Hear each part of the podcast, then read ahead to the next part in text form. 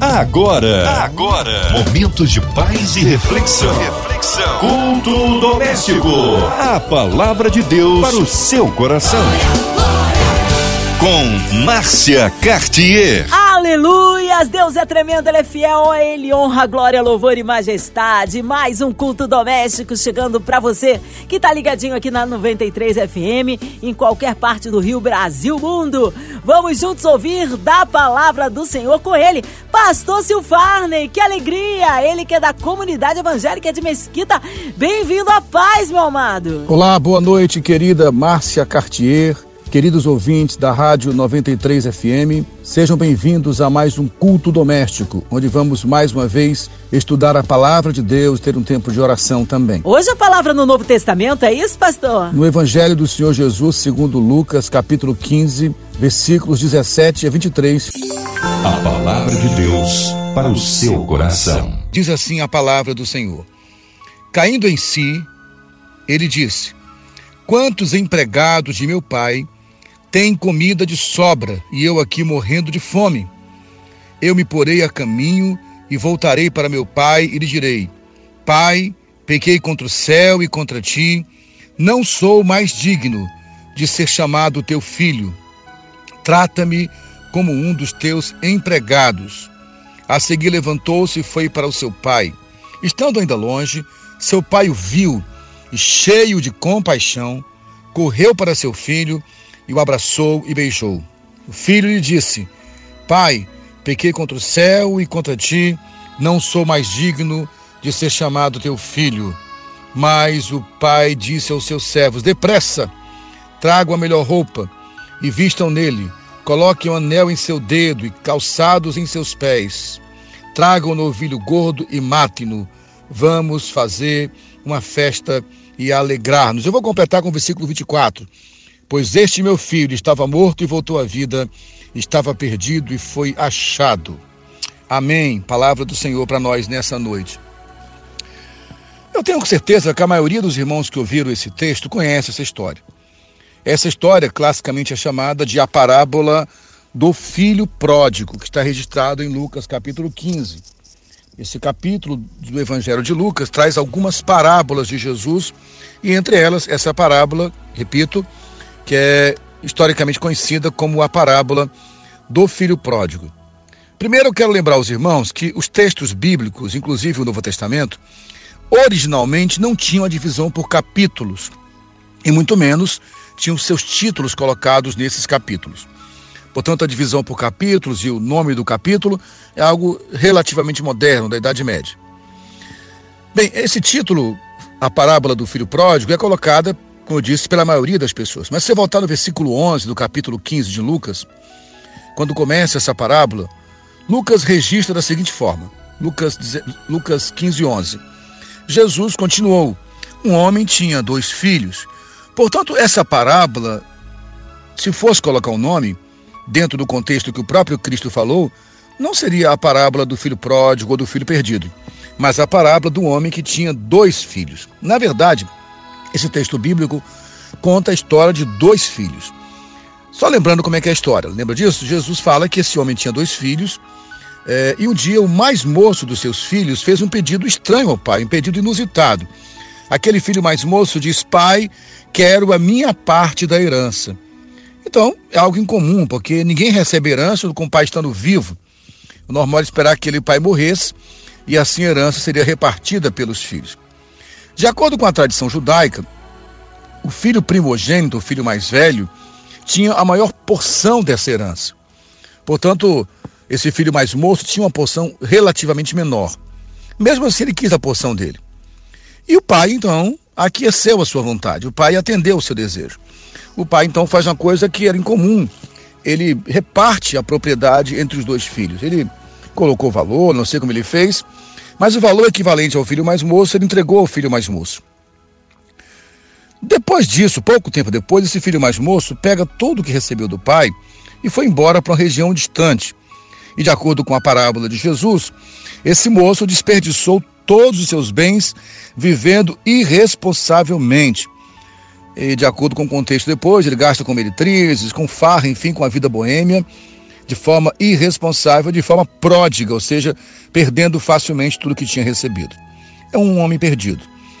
Nesse momento, distante da casa do pai, gastando todas as suas riquezas, esse moço percebe uma coisa que seria inevitável. Uma hora aqueles recursos acabariam de tanto gastar irresponsavelmente, os recursos daquele moço encerram. Ele está pobre agora e acontece o que acontece sempre. Os amigos, os colegas de farra o abandonam. Ele está só, a ponto de passar necessidades. E vai procurar trabalho. O único trabalho que ele encontra é numa fazenda cuidando de porcos, um animal que era considerado pelos judeus um animal imundo. E lá ele cuida dos porcos e os porcos se alimentam. E há também um pouco de alforrabeira. Alfarroba é uma espécie de fruto de uma árvore que dá mesmo no deserto. E esse moço decide comer essa alfarroba, que é a comida dada aos porcos, de tanta fome que ele estava passando. Porém, nem a isso ele tem direito. Não permitem que ele come a comida dos porcos. E aí chegamos no versículo que lemos, que ele cai em si. Ele cai em si e raciocina de forma lógica. Poxa, eu estou aqui passando fome, na casa do meu pai, até os empregados comiam bem. Eu não posso continuar assim. Ele faz então um plano, um planejamento. Vou voltar para a casa do meu pai e vou dizer para ele: Pai, pequei contra o céu e perante ti. Não sou digno mais de ser chamado teu filho. Aceita-me ao menos como um dos teus empregados. Ele planeja isso e volta para casa. Volta agora, depois de um tempo, não sabemos quanto tempo, não mais como saiu. Não era mais um moço cheio de vida, sorriso no rosto, não era mais o, o moço com brilho no olhar, agora ele vinha como se fosse um mendigo, esfarrapado, com fome, provavelmente magro, porque estava sem comer, o rosto convalido. Quando ele se aproxima do local, uma coisa interessante acontece. Ele está se aproximando e com o discurso pronto, como eu falei. Mas o versículo 20 diz que, estando ainda longe, seu pai o viu.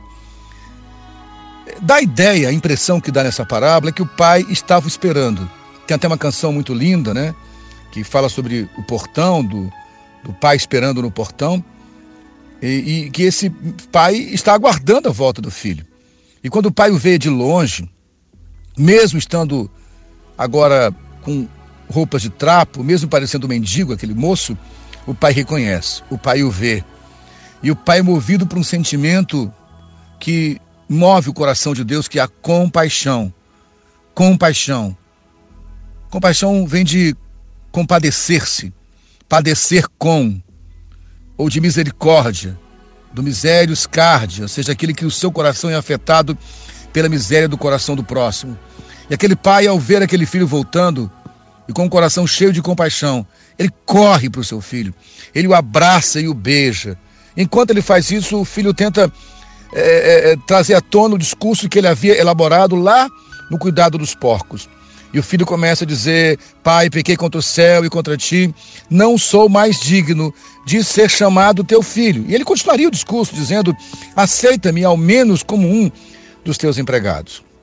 Mas o versículo 22 diz que o pai disse aos seus servos: Depressa, Traga a melhor roupa e coloquem nele, coloque um anel em seu dedo e calçados em seus pés. Tragam um, um novilho gordo e mátino. Vamos fazer uma festa, vamos nos alegrar, pois esse meu filho estava morto e voltou à vida, estava perdido e foi achado. Interessante que o pai nem permitiu que ele completasse a frase. Mas essa história continua. Eu queria só complementar com o restante da história. Você pode ler na sua casa, do versículo 25 de Lucas 15 até o versículo 32, quando encerra essa história. Enquanto a festa está sendo dada dentro da casa, acontece um fato interessante. O outro filho, o filho mais velho, que ficou em casa com o pai, volta.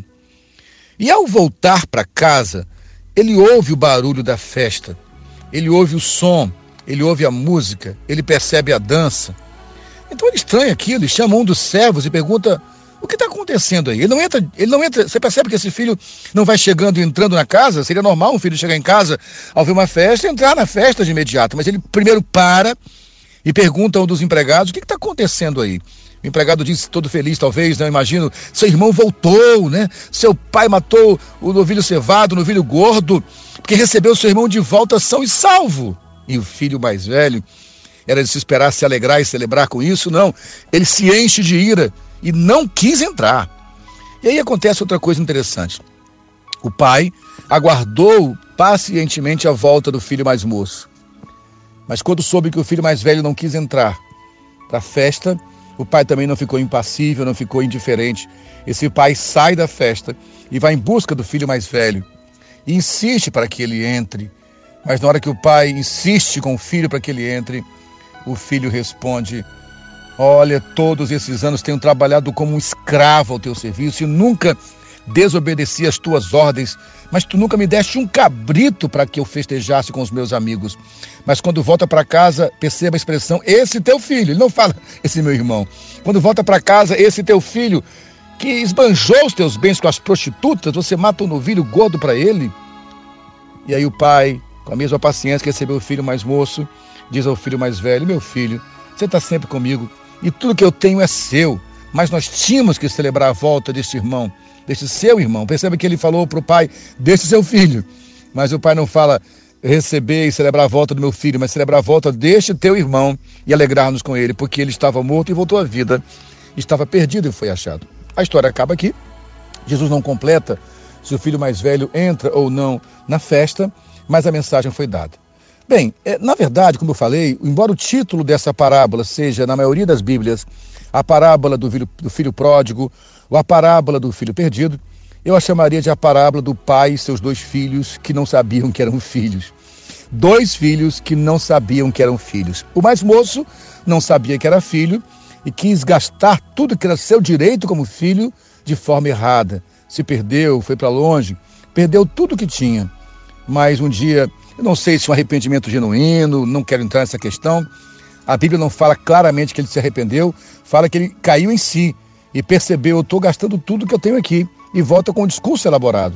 Na verdade, eu não sei se se arrependeu ou não. O certo é que houve uma motivação de voltar para a casa do pai e o pai o recebe de volta na hora da necessidade. O pai não colocou em rosto, não lançou em rosto, ah, você volta agora porque está passando fome? Não, o pai o recebeu, abraçou. Eu digo sempre para as pessoas que por algum motivo se afastaram da casa do pai. Sempre que um filho arrependido, quebrantado, ferido, machucado, volta para casa vai estar esperando por ele o abraço do pai, vai estar esperando uma sandália para os pés, um anel no dedo e roupas novas e uma festa. As, a sandália nos pés é porque só os escravos andavam descalços. Ele não era mais escravo. O anel no dedo simbolizava o anel da família, que se assinava negócios. Veja bem que misericórdia é essa, que graça é essa. Porque esse pai não somente perdoou, mas devolveu aos filhos todo o direito que tinha como filho. Essa, aliás, é a diferença da misericórdia com a graça, não é verdade? A misericórdia significaria o pai aceitá-lo de volta, mesmo depois de tudo de errado que ele fez. A graça é não somente perdoar o seu erro, mas dar a ele o que ele não merecia com grande favor. Porque misericórdia é não imputar o castigo que merece, e graça é dar o bem não merecido. Todos nós, assim como esse filho mais moço, talvez tenhamos tido caminhos na vida de perdição. E muitos de nós, por causa do orgulho, não voltamos para a casa do Pai. E às vezes a fome do amor de Deus, a fome da amizade, a fome do afeto, ou mesmo a fome física, faz com que alguns voltem. Havia um ditado antigo, né?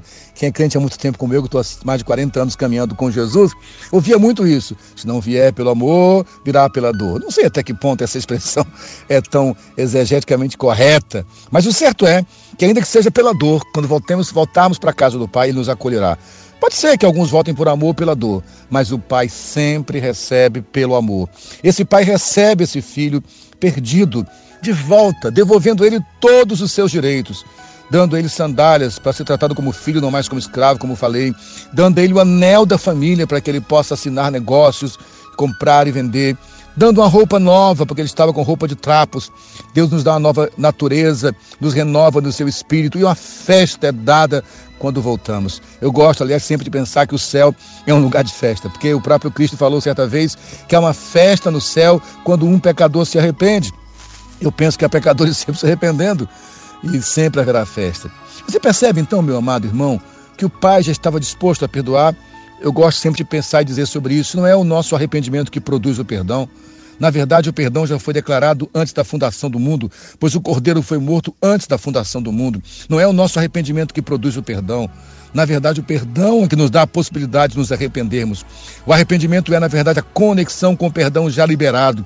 E ao nos conectarmos com o perdão já liberado, recebemos o abraço do Pai e festejamos a volta para casa. Essa, esse foi o final desse filho que se perdeu. Mas como eu falei, a história continuou nos textos que eu não li aqui, mas citei para vocês, nos versículos seguintes, porque há outro filho, o filho mais velho. Como eu falei, se eu fosse dar o um nome para essa parábola, eu não a chamaria da parábola do filho pródigo, mas a parábola dos, do pai que tinha dois filhos que não sabiam que eram filhos. O mais moço, já falei aqui a história, não sabia que era filho, por isso perdeu tudo que tinha, achando que o amor do pai estava nos bens que possuía. O segundo também não sabia que era filho, porque estava em casa, mas se sentia como um escravo e não como filho. Ele volta para casa e vê a festa. A mente escrava, ela é, entre outras coisas, uma mente narcisista, que busca o tempo inteiro a justiça própria e o reconhecimento pelo que faz. Por isso, quando esse filho mais velho volta para casa, você percebe a postura dele? Ele vê uma festa. Se você está chegando na sua casa e vê uma festa, o natural é entrar para festejar. Mas ele primeiro pergunta: o que está acontecendo? Tem muita gente que é assim na casa de Deus, sabe? E não consegue celebrar com os irmãos. Ele está sempre desconfiado, sempre achando que há algo por trás. Preocupe se a sua mente é assim, isso é algo muito sério. Ele não entra e pergunta. Quando sabe que o irmão voltou, há uma revolta no coração dele pelo desperdício. E a palavra que diz para o pai, quando o pai insiste que ele volte, é interessante. Esse teu filho gastou tudo com as meretrizes. Ele nem sequer reconhecia seu irmão como irmão. E pior, diz para o pai: Eu passei o tempo inteiro contigo aqui como um escravo e você nem sequer matou um pequeno novilho para festejar comigo, enquanto esse teu filho, que gastou tudo com as prostitutas de forma irresponsável, volta para casa e você dá uma festa para ele.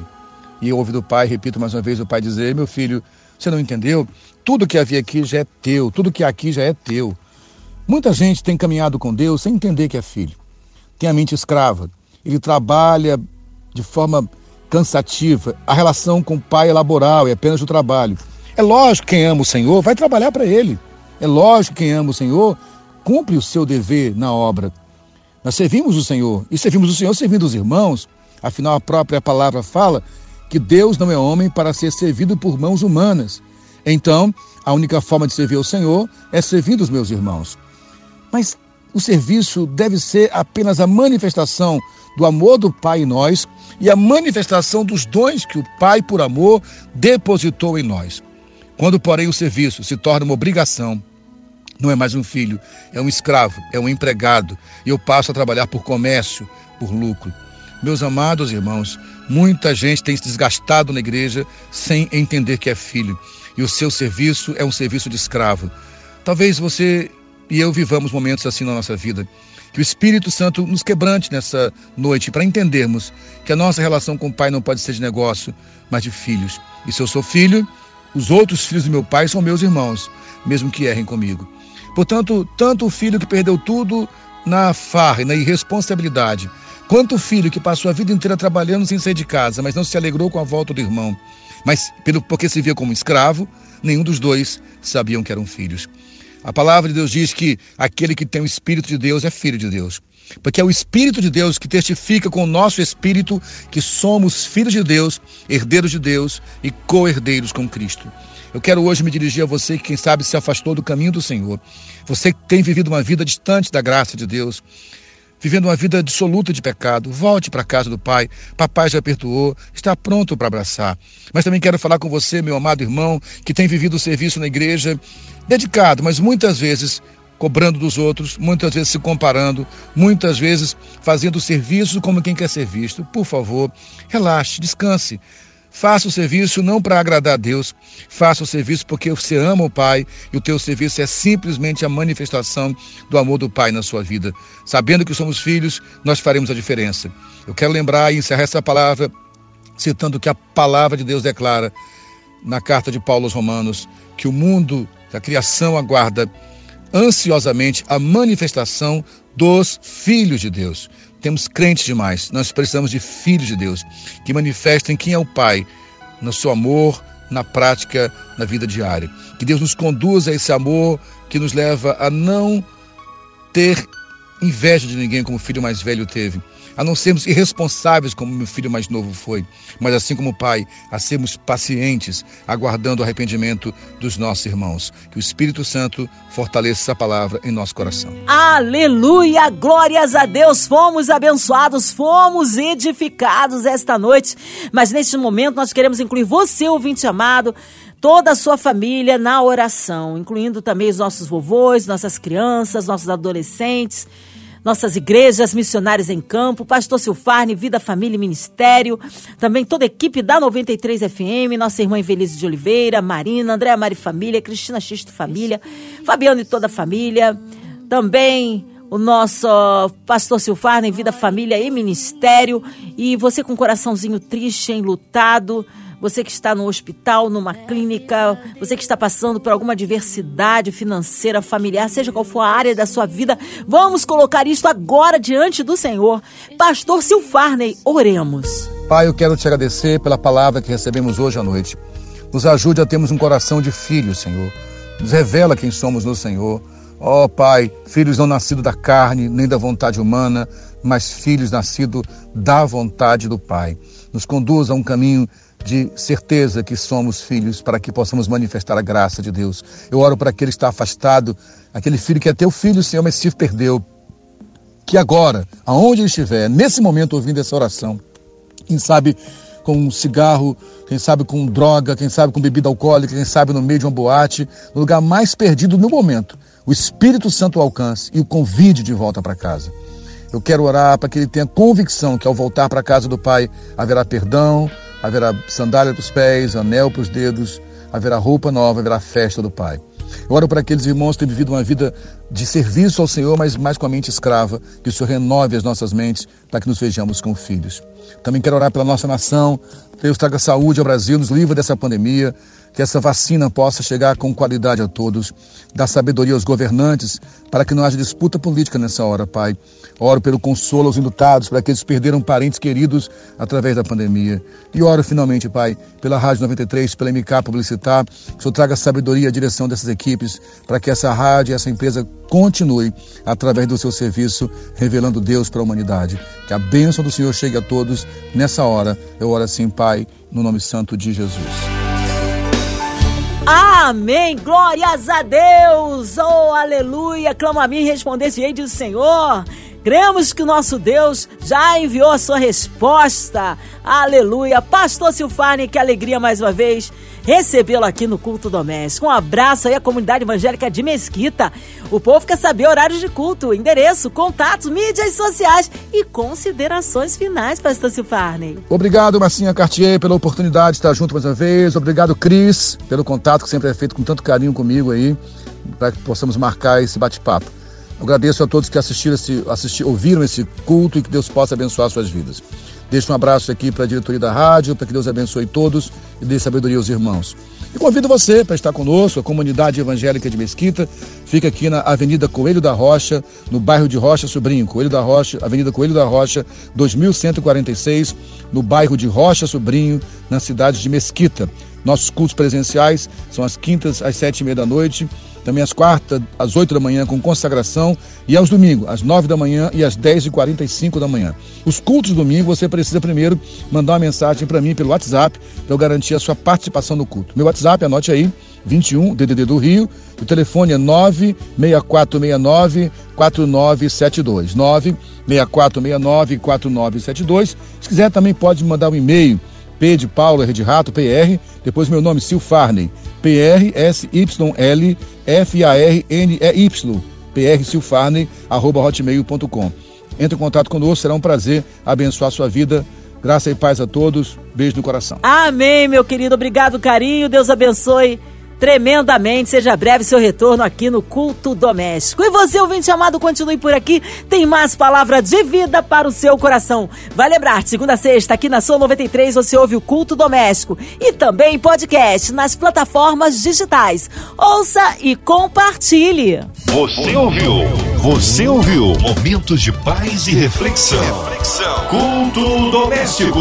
A palavra de Deus para o seu coração.